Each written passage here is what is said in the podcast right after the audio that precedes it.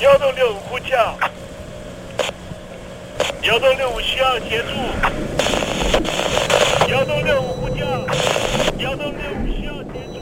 你在听吗？你在听吗？在听吗？你在你在听吗？人生如航行，去与返，载满多少故事？你要睡上下铺吗？后面这个地方。如果吵得太累的话，三天都没有洗澡，真的很累，地上就躺着就睡了。我有看到我父母亲，我现在是要去看父母亲的状况。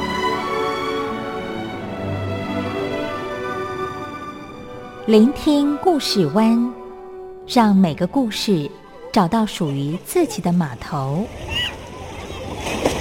我到了那儿以后，我们就往妈妈家去。我一到那边，就感觉我妈妈已经她能够活活下来都不容易，我知道。他没他没跟我讲，我也不敢问，好好苦。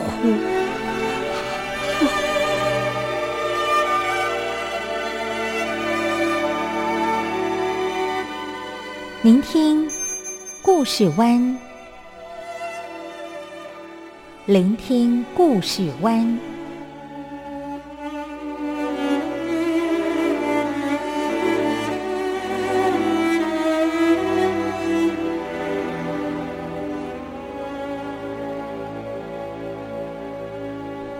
故事总有一个停泊的港湾。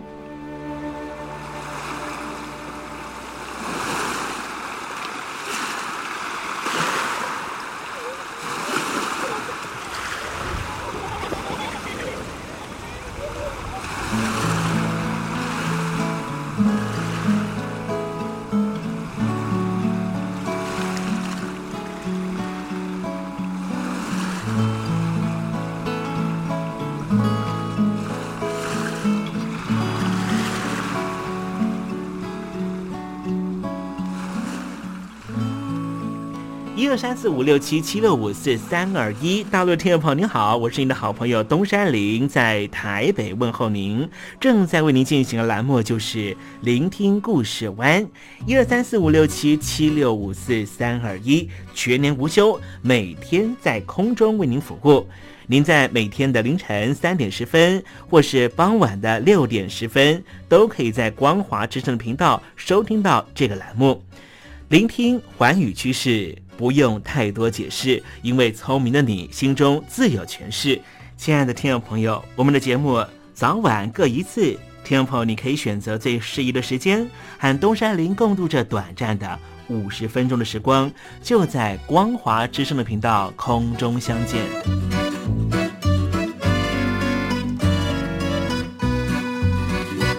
听众朋友，收听、聆听故事湾东山林的节目，到底能够听到什么样的内容呢？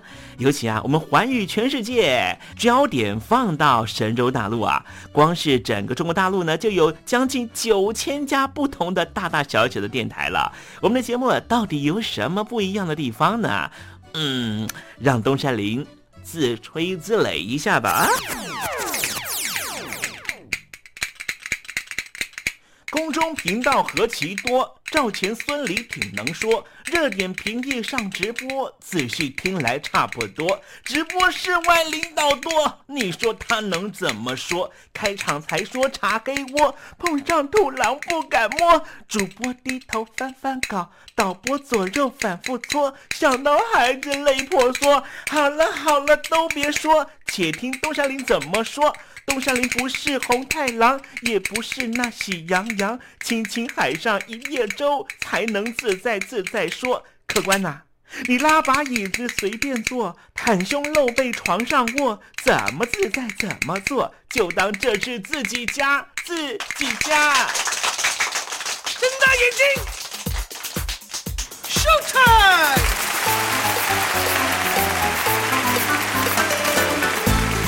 Hello，听众朋友，你好，我是你的好朋友东山林，在台北问候您。正在为您进行的栏目就是《聆听故事湾》啦。为什么节目的开场要这样的隆重呢？因为在凌晨三点钟的时候才进行我们的节目。听众朋友可能正在打瞌睡之中，或是呢在睡梦之中，所以呢要赶快把听众朋友呢让那瞌睡虫踢到九霄云外啦。听众朋友，今天的节目非常的精彩，千万不要错过喽。那么精彩的内容到底包含了什么呢？赶快让东山林为您报告。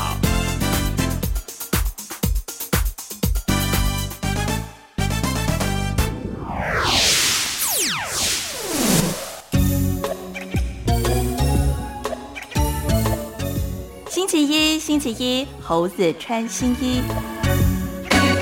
最近印度呢受到了 COVID-19 的影响啊，整个国家呢都陷入了极度的恐慌的情况，因为呢每天都传出了数万人受到感染了，还一度呢一天就一百万人感染到了 COVID-19 了啊。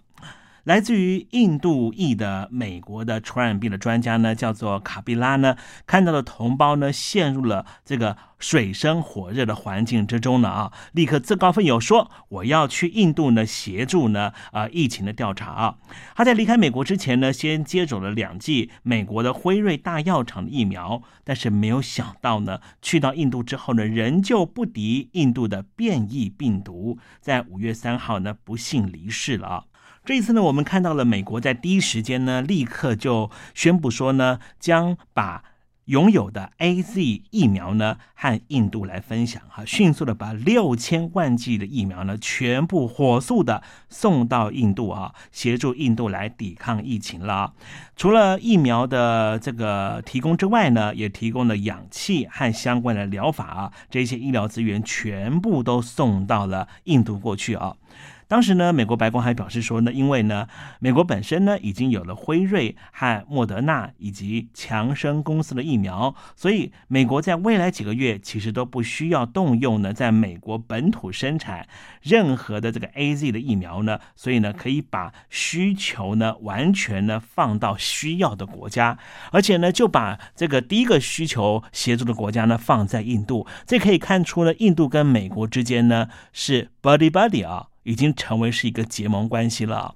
那么事实上呢，这一次的 COVID-19 呢，让印度跟美国结盟还必须要谈到哦。从这个去年开始呢，印度跟中共方面的关系非常的紧张，使得呢美国呢决定要协助印度来一起对抗来自于北方的威胁啊。待会呢，在时政你懂的环节里面呢，再跟听众朋友谈谈这方面的动态。我不过是你用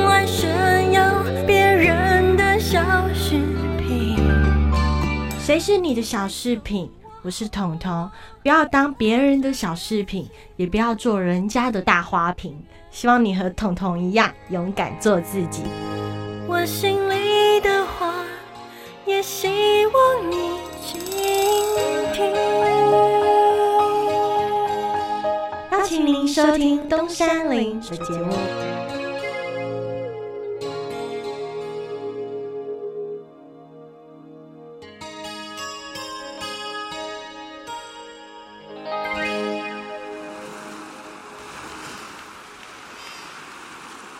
这里是光华之声，在台北发音。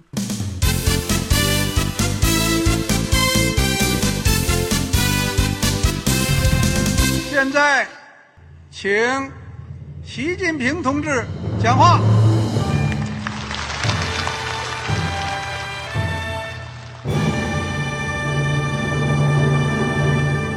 中国梦必须紧紧依靠人民来实现。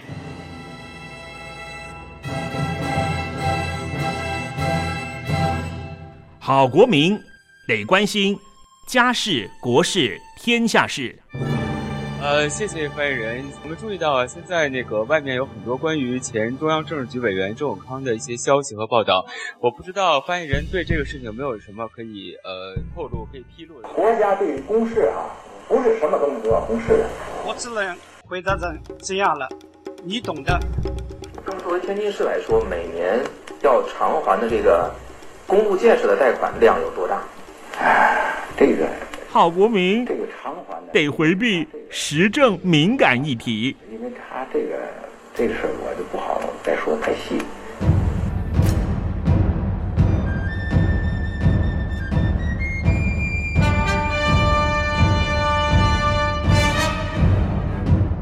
我们要坚持人民当家作主，坚持人民主体地位。任何官方不宜说太细，期望您体谅的话题，尽在时政，你懂的。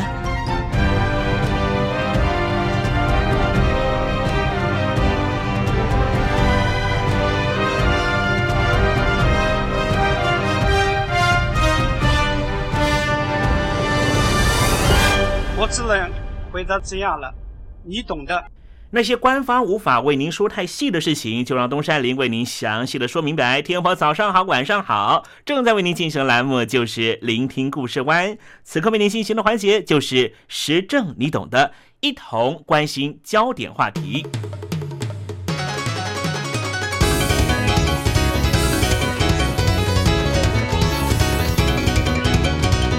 为了应北京当局所谓的和平崛起，美国方面做了许多的努力。北京当局的一带一路讲的是经济，希望在印度洋的一系列国家里面找到盟友；二方面呢，也希望呢石油的运输渠道不会受到任何的阻碍。然而，在印度洋上面最重要的国家就是印度了。印度跟中国大陆方面还有边界方面的问题，也因此，北京当局也和新德里的。敌对国家，也就是孟加拉和巴基斯坦，保持非常绵密的关系。因此，北京当局和新德里之间也有一些矛盾状况。与此同时，我们看到了华府方面跟新德里达成了新一步的军事合作的关系。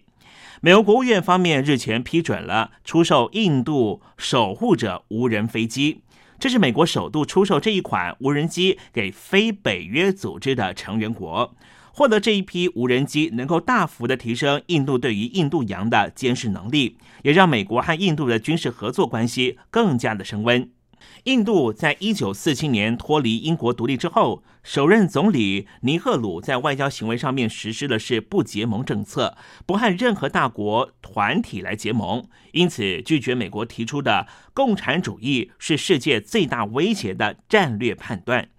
在一九六二年的时候，印度和中共爆发了边界战争，在印度作战失利的情况之下，印度的选择是什么呢？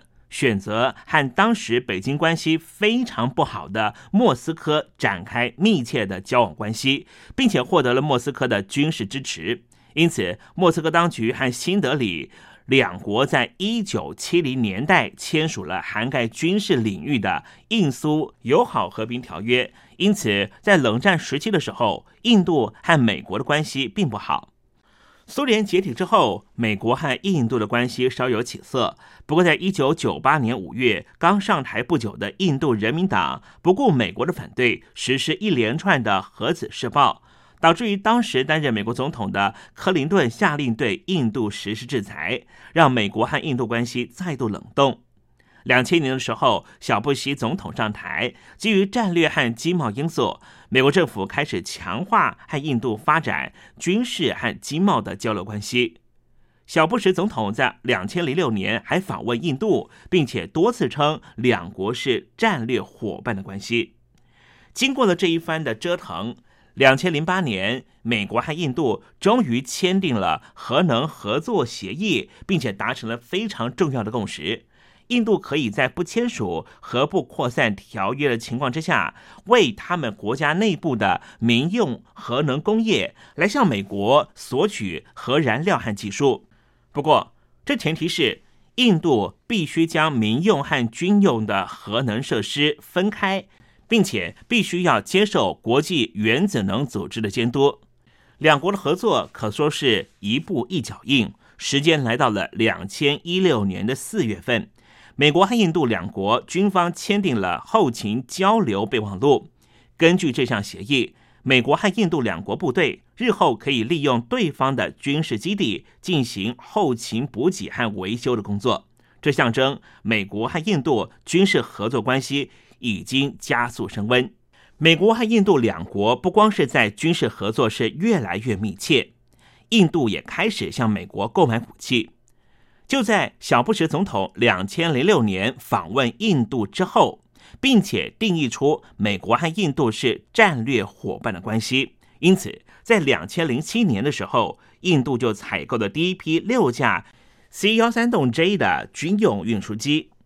两千零九年的时候，印度还采购了八架 P 八海神式海上巡逻机，被称为是 P 八 I，也就是专门为印度所生产的，而成为了 P 八第一批的外销国。换句话说，这一款的海神式的海上巡逻机是美国第一次卖给外国的国家，就是印度。二零一零年到二零一一年之间，印度又向美国采购了八十亿美元的武器。项目包括了十架 C 幺拐的军用运输机，以及一百四十五门 M 拐拐拐一五五厘米的榴弹炮，还有二十一枚的鱼叉反舰飞弹。二零一五年的时候，印度再度的向美国采购了二十二架阿帕奇攻击直升机和十五架的奇努克运输直升机。时间来到了二零一七年的六月份，美国国务院方面批准出售给印度二十二架 MQ 九 B 的无人机。这款无人机不光是在天空上面监视敌方的行动，甚至可以直接发动攻击。因为这款无人机的机翼下面可以挂两个武器的挂架，挂载飞弹，并且能够搭配长达四十八小时的制空飞行时间，绝对能够强化。印度军方监控海洋上任何有敌方的船舰，只要接近印度的领海，会立刻就被发现。美国的达索公司发表过一款全新的战机，叫做标风，在二零一二年的时候，也获得了印度中型多功能战机的订单，并且提供印度一百二十六架战机。原本印度渴望成为标风战机的第一个外销国。但是因为价格和交机的保证谈不拢，印度最后只好采购三十六架的标风战机，而不是原来的一百二十六架。因为印度的空军未来五年仍旧有至少一百架轻型战机的需求，因此美国的洛克希德马丁公司的 F 十六战机和波音公司的 FA 十八 EF 超级大黄蜂战机都有意要参与印度战机的投标。换句话说，未来印度的战机有可能也会采购美国的现役仍旧在服勤中的战机。为什么今天在节目里面要不断的强调美国卖了很多的军事武器给印度呢？而且这些武器全部都是现役的，这代表的是什么呢？代表的是未来印度和美国如果进行联合军演的话，双方在武器的资讯的流通上面。不会有太大的问题，甚至在后勤补给上面是完全能够贯通的。为了响应穆迪政府的来印度制造的相关政策，美国的航太厂商也愿意在印度设置战机的生产线。另外，印度的国产航舰也正在如火如荼的建造之中。由于印度过去他们在武器的采购上面大多还是跟莫斯科当局采购，可是现在印度海军对于现役的米格二十九 K 的战机性能不是很满意，因此有意采购其他国家的战机作为新航舰舰载机的飞机。波音的 FA 十八 EF 的战机和洛克。西德马丁的 F 三十五战机都有可能成为印度海军未来在航母上面能够停载并且发动海上攻击的战机。印度采购那么多美国武器的意涵到底是什么呢？首先，我们必须要看到的是莫斯科当局的关系跟新德里的关系到底现在走到什么样的境界？我们刚才讲过，这冷战时间呢，苏联是印度主要的武器供应国。印度军方百分之七十的武器都是采购于苏联，或是得到授权制造。主要的原因就是因为印度曾经和北京当局发生了边界战争，在那场战役上面完全失利。当时的新德里当局选择的是和莫斯科当局合作，因此长久以来，这也就是为什么印度一直采取的都是苏联所生产的军备品。苏联在解体之后，由于继承的俄罗斯国家财政陷入危机，一度让武器研发陷入停滞状态。来自于印度的军售订单虽然能够解燃眉之急，但是俄罗斯制造的武器品质下降却是不争的事实。三不五时，让印度军方吃了闷亏。像是米格二十九 K 是印度现役的航舰唯一的舰载机，也就是这是航母上面所使用的米格二十九 K。但是印度审计部报告指出。向俄罗斯所购买的四十五架米格二十九 K 的战机，充斥了许多设计的缺陷，机队的三分之二战机竟然都没办法正常的执行任务，四十具的发动机出现了故障，导致于战力受到影响。俄罗斯因此授权印度生产苏三十 Mki 战机，现在成为了印度空军服役数量最多的第三代战机。但是这一批战机却也频频发生飞行事故，导致于印度的空军失去了许多非常优秀的飞行员，让印度的空军非常困扰。其中一大问题就来自于俄系的发动机品质不佳。二零一四年乌克兰危机发生之后。欧美国家对于俄罗斯寄出了制裁措施，更让俄国企业出口尖端武器装备受到很大限制。印度所以会降低对于恶系武器的依赖，当然也是为了降低未来的风险。因为俄罗斯当局不断的往欧洲方面往西进行国土甚至军力的延伸，势必未来可能会引来更多来自于欧盟或是国际上的制裁。如果印度持续采取俄罗斯的武器的话，难保未来不会发生那所谓订单已经下给了莫斯科当局，但是莫斯科当局的所有的军备根本都送不出来。另外一个原因是什么呢？就是一九六二年印度和北京当局的边界战争失败之后，印度把中共视为主要国家安全威胁。最近二十年。中共的军事预算几乎每年以两位数字成长。另一方面，北京方面台面上讲的是一带一路的经济政策，台面下则是在推动珍珠岛链的战略，完全要深入印度洋，更让印度的忧虑感非常的深。为了对抗中共的军事威胁，印度不得不扩大采购美国武器。印度所采购的 P 八 I 海上巡逻机。和 MQ 九 B 无人机能够监视广大的印度洋，从美国所采购的 C 幺拐运输机更能够增强对于中国大陆和印度边界，如果发生了边界问题的话，能够急速的把军力投入到边界地区，而获得这一些先进武器装备，就能够协助印度因应中共的军事威胁。印度出资了百亿美元，参与了俄罗斯 T 五零隐形战机的研发工作。随着中共的歼二十和歼三十一隐形战机陆续亮相之后，新德里当局把 T 五十战机视为是对抗共军研发中的隐形战机的利器。但是，印度空军对于这一款也曾经投入巨额研发经费的 T 五十隐形战机，心里头却感到非常的悲观。因为这一款的隐形战机性能不仅不如美国已经服役的隐形战机，甚至还不如共军的隐形战机。因此，在印度的国内早就有很多的声音，觉得应该要放弃 T 五十隐形战机的研发工作，而改买美国的 F 三十五的隐形战机。长期以来，美国和印度方面的关系。应该说是最近这二十年才开始慢慢有所转变。转变的原因是什么呢？其实就是因为北京所谓的和平崛起，实际上对于邻近国家造成了很大的威胁。对抗亚太地区崛起的强权，避免危害国家利益，也一直都是美国的亚太战略。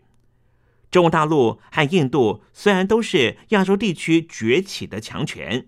但是印度是一个民主国家，即便是北京当局宣传说自己是最大的民主国家，但是众所皆知，北京当局是一个共产主义为核心的国家，和其他国家的基本利益和基本思维以及意识形态是不一样的。因此，美国不会把印度视为是国家安全的威胁，也不会把印度当成是区域威胁的国家。反而希望能够携手印度来对抗北京当局。对于美国来说，出售武器给印度，不光是有利于美国经济发展，更有利于美国整体的国家利益。再从印度的观点来看，获得了美国的尖端武器，提升了国家军事实力，也强化了印度在面对中共军事威胁时的自信心。在美国和印度两国各取所需的情况之下，我想未来印度和美国的军事合作肯定会不断升温。印度也必然希望买更多美国的武器，而美国也更愿意把最先进的武器投注到他的盟邦国家印度。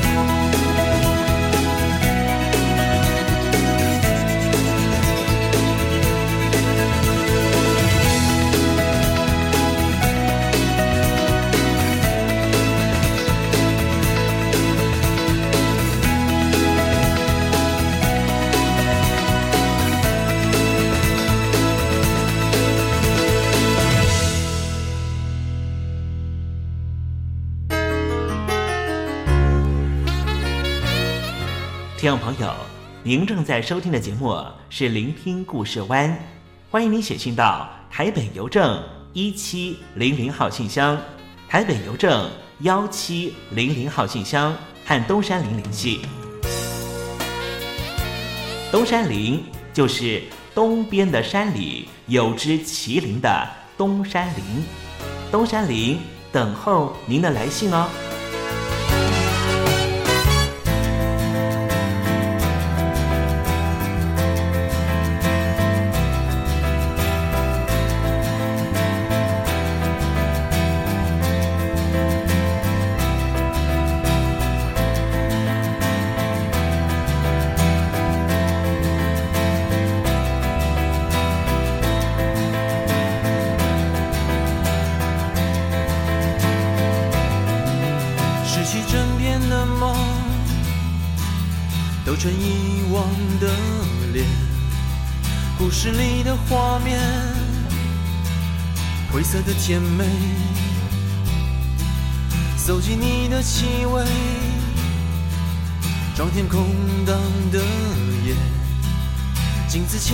前的世界，扭曲的回线。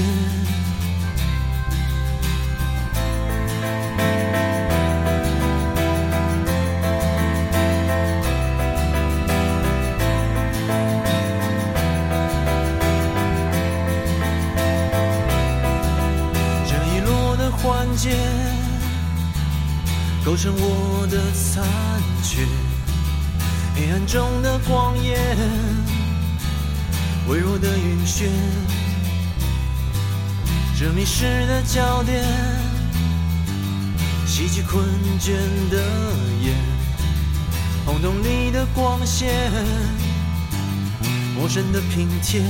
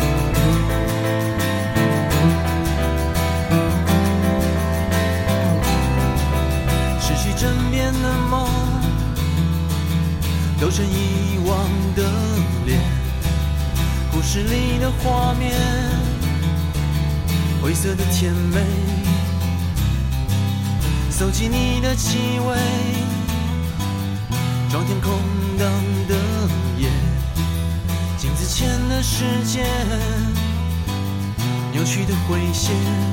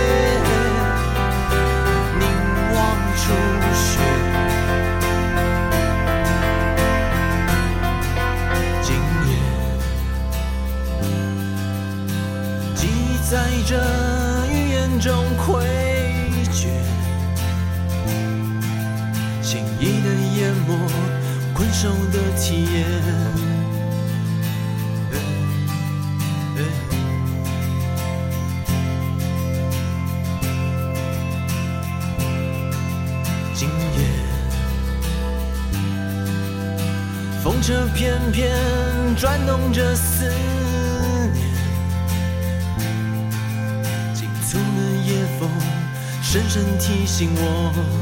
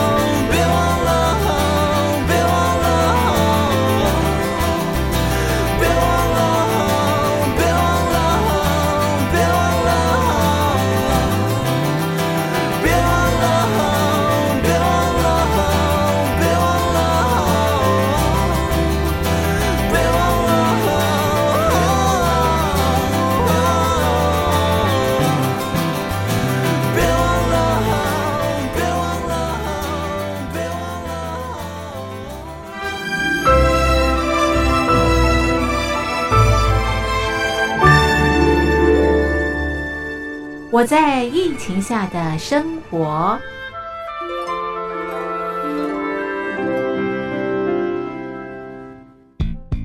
三十六点一度，很健康。COVID-19 新冠肺炎在全球蔓延后，量体温成为日常，走到哪量到哪。还有啊，戴口罩也是生活必备，没戴口罩寸步难行。非常时期，能不要出门就不要出门，在家办公最安全。三餐买外送，购物到线上，尽量避免跟人接触。非得出门也要与人保持距离，小心再小心。回家后一定要勤洗手。啊，反正心里怎么说呢，也有点紧张。病情现在这么严重，心里总有点恐慌的。回去以后赶快的就就是洗仔细的点儿，哎，洗彻底的点儿。而现在没有健康码、核酸检测，在大陆哪儿都去不了。出国旅游更是想都别想。《《，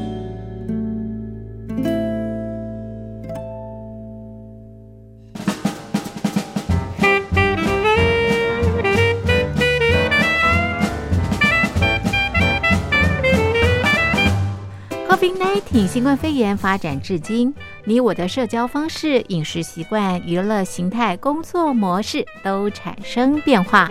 你的生活因为 COVID-19 新冠肺炎又有什么样的改变呢？马上写下来，参加征文活动。我在疫情下的生活，就有机会得到短波收音机哦。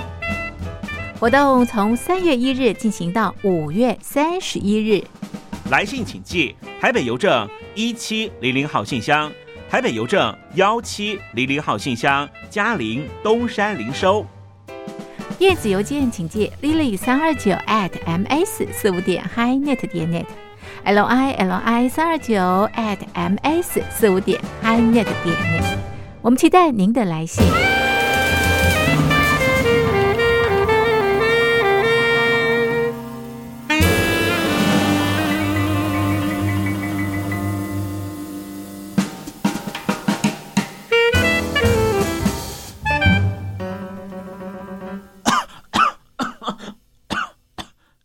哎，别害怕，我我没有染病啊，我只是喉咙痒痒的。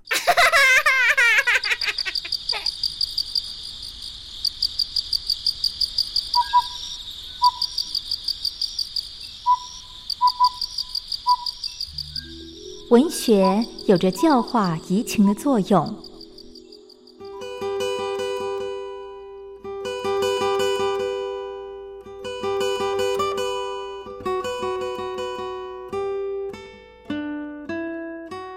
它开辟了你我的视野，转变我们的气质，陪伴我们度过生命中的每一段起伏跌宕。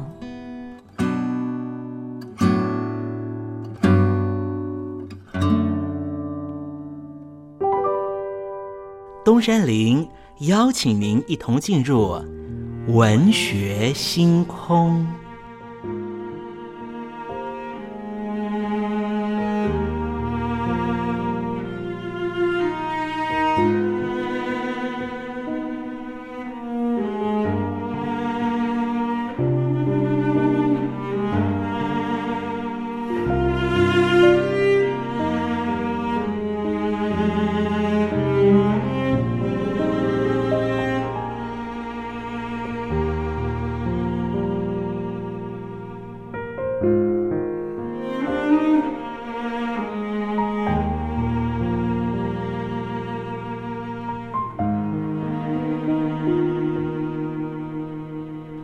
文学星空，文学带给我们的不是抽象艰涩的僵化信条，而是活生生的生命经验。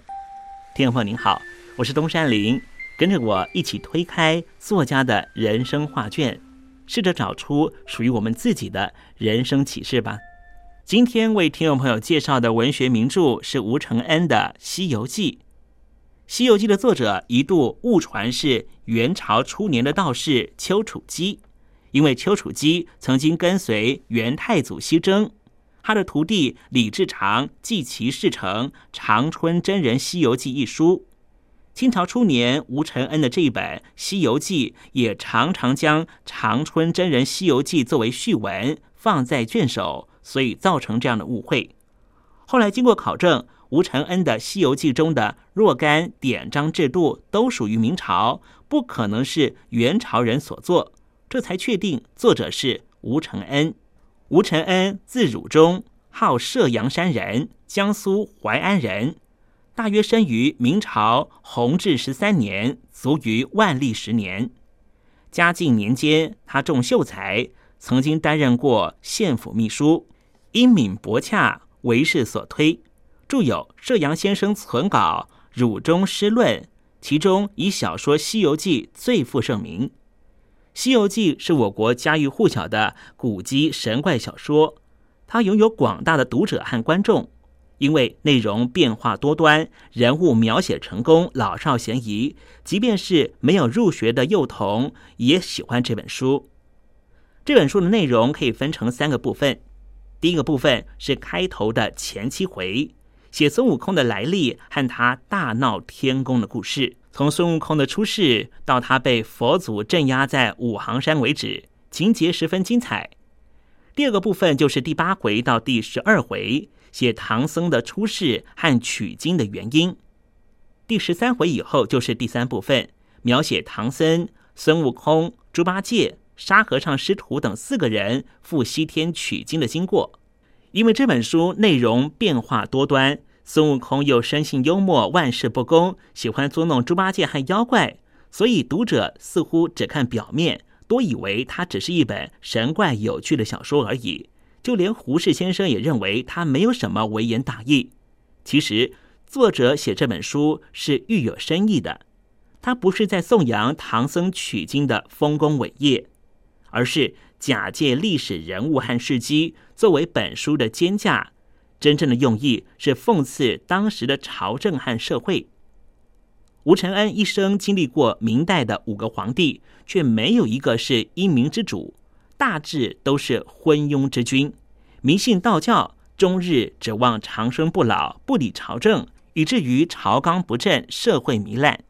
吴承恩是一位饱读诗书的人，不免忧时忧国，愤恨填膺，满腹牢骚。却因为文字狱的严苛，他也不敢正面宣泄，导致他的灾祸，所以假托唐汉，用一些障眼手法来写妖魔鬼怪。吴承恩把取经的小小集团象征成一个王国，唐僧便是影射昏庸无道的君主，孙悟空是允文允武的忠良，猪八戒是贪财好色的奸佞小人。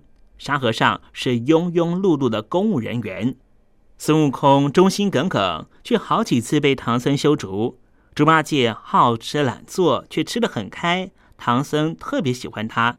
沙悟净会的不多，只会挑担守马，但最后也都成了正果，岂不印证了庸庸碌碌到公卿的官场俗业吗？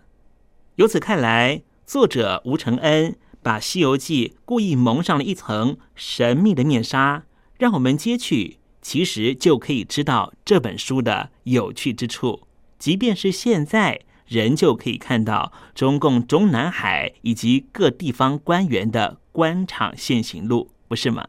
好了，听众朋友，今天的文学星空为您点亮的文学名著就是吴承恩的《西游记》，希望听众朋友能够拨冗阅读。当我们真实的进入这本书的情境，透过反省思索，一定可以获得踏实的心得。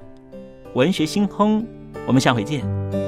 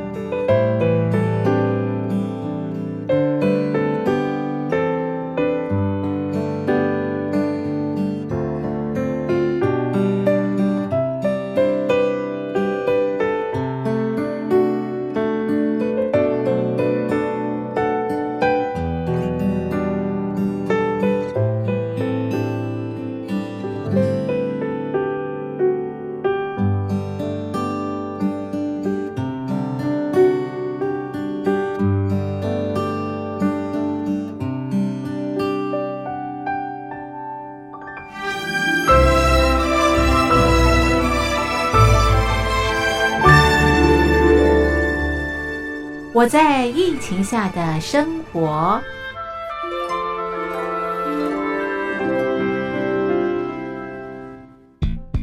三十六点一度，很健康。哇！COVID-19 新冠肺炎在全球蔓延后，量体温成为日常，走到哪量到哪。还有啊，戴口罩也是生活必备，没戴口罩寸步难行。哦，非常时期，能不要出门就不要出门，在家办公最安全。三餐买外送，购物到线上。尽量避免跟人接触，非得出门也要与人保持距离，小心再小心。回家后一定要勤洗手。啊，反正心里怎么说呢，也有点紧张。病情现在这么严重，心里总有点恐慌的。回去以后赶快的就，就是洗仔细的点儿，哎，洗彻底的点儿。而现在没有健康码核酸检测，在大陆哪儿都去不了。出国旅游更是想都别想。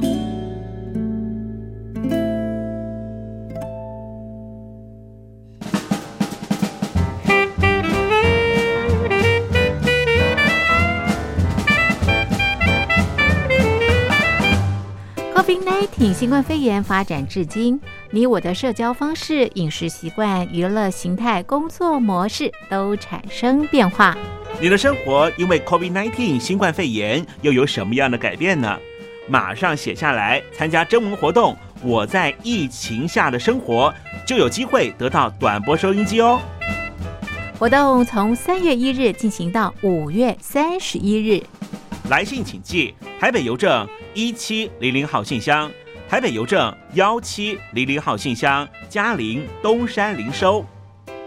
电子邮件请寄 lily 三二九 at ms 四五点 hi.net 点 net，l i l i 三二九 at ms 四五点 hi.net 点 net，我们期待您的来信。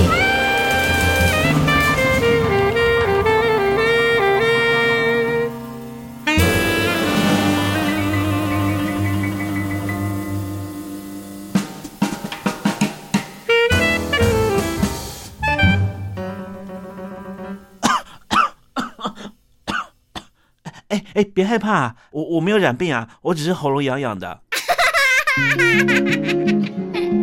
杨柳青青着地垂，杨花漫漫搅天飞。柳条折尺花飞尽，借问行人归不归？听众朋友，这首出自于隋朝的送别诗，作者是什么人已经没法考据了。但是诗句里面借由折下柳条送给友人的情节描绘，也确实传达出对朋友那份恋恋不舍的情谊。节目接近尾声了，要跟听众朋友说再见了。东山林不奢望明天和你在空中相会，只期望听众朋友明日一切平安喜乐。再见了。